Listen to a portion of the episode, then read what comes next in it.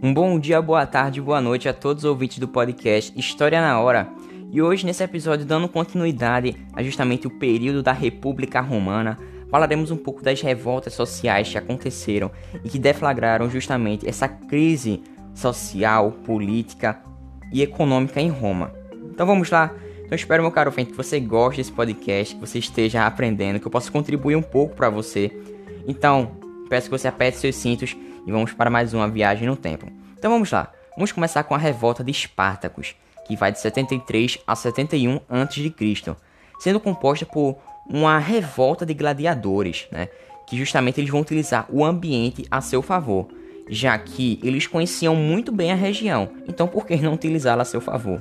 Então, eles utilizavam a guerra de guerrilha, essa tática, essa tática que justamente utilizavam por eles terem um exército bastante inferior em número, mas eles tinham um grande conhecimento sobre as vantagens que aquela região poderia trazer no conflito. E além disso, esses gladiadores não tinham armas suficientes para o combate, mas mesmo assim eles representaram um grande perigo a Roma. Mas temos que perceber que agora, nessa parte do finalzinho da República de Roma, haverá um novo governo nessas últimas décadas da República, já que o povo adorava saber a arte da guerra e da violência. E vale ressaltar também que o povo não queria o perdão nem a amizade com estrangeiros. Nesse período também marca-se a imagem dos triunviratos. Mas o que é isso? Os triunviratos são um governo dividido em três militares e que posteriormente, com Barão de Montesquieu, Montesquieu, ele vai justamente defender essa divisão em três poderes, né? Então a gente pode perceber que essa nova forma de governo ele vai pressupor a ideia de não haver poder absoluto, já que esses três poderes se fiscalizavam. Mas assim, fica um pouco abstrato, né? Então vamos entender como era esse contexto justamente dos triunviratos. Vamos nessa. Então, o primeiro triunvirato ele vai ser um acordo político que, como eu falei, ele envolveu três, três generais de destaque no exército de Roma. Assim, ele marcou a ascensão desses generais né, na política romana, já que justamente estávamos num contexto de revoltas escravas. Assim, o primeiro triunvirato foi formado por Júlio César, Pompeu e Crasso, que assim eles garantiram o controle político de Roma.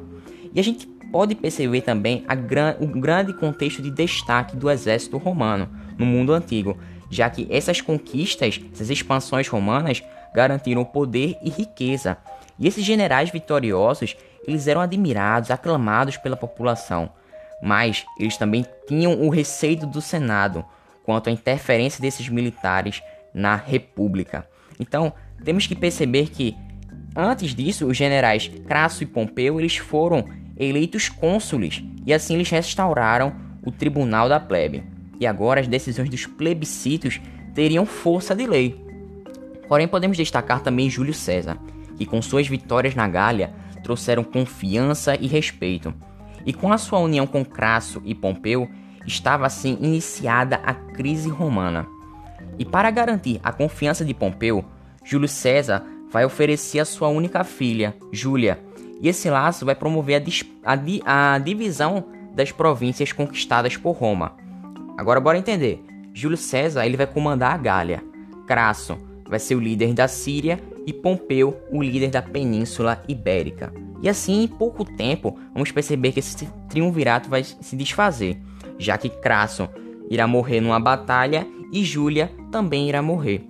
Então, isso vai gerar o rompimento dos laços políticos entre César e Pompeu, iniciando assim uma disputa. Quem, contro quem controlaria Roma e as suas províncias? E aí, meu caro ouvinte, quem vai ganhar? Justamente, Pompeu ou César? Vamos nessa, vamos entender.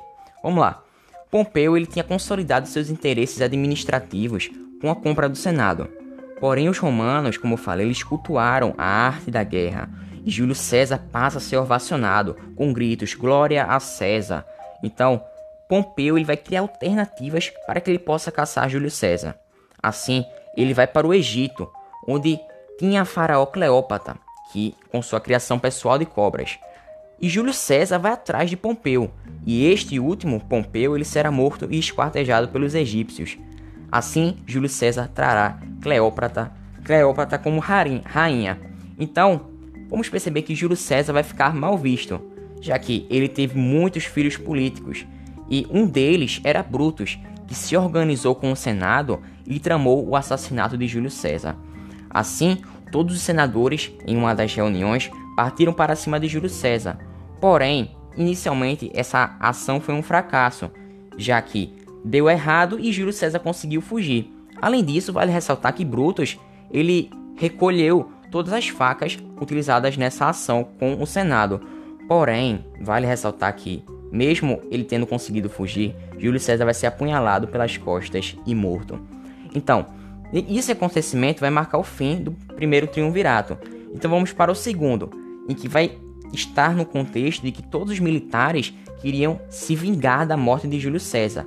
Dentre eles temos Lípido, que não se enxergava na República, que já que ele representava a vitória do povo e ele perdeu rapidamente o poder. Porém, agora temos que nos debruçar nossos olhos para Otávio e Marco Antônio.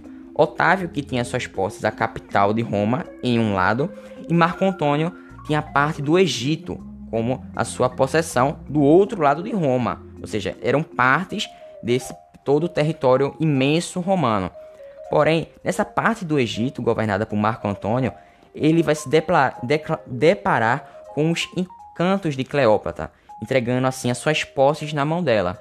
Mas Otávio Augusto vai reivindicar essa unificação, acontecendo assim a Batalha de Actium, que proporcionará a morte de Cleópatra e também a morte de Marco Antônio.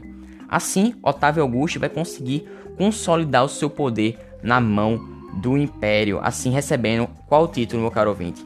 Eu quero que você adivinhe, preste atenção. O título de Augusto, Augusto Divino, iniciando-se assim a fase de ouro, a fase do Império Romano, o apogeu de Roma.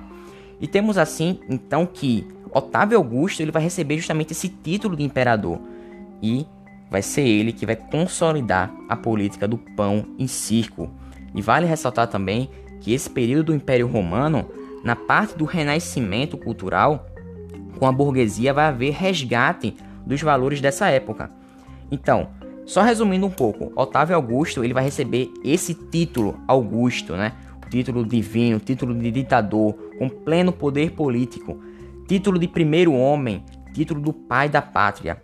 Assim, esse império ele pode ser dividido em duas fases: o Alto Império Romano e o Baixo Império Romano.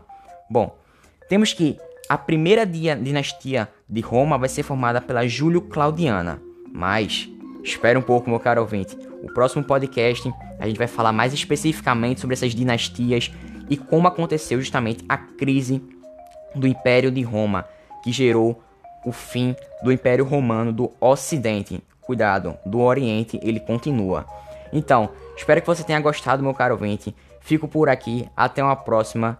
Espero que você possa ter aprendido um pouco, possa ter contribuído. Então fique com Deus. Valeu, falou!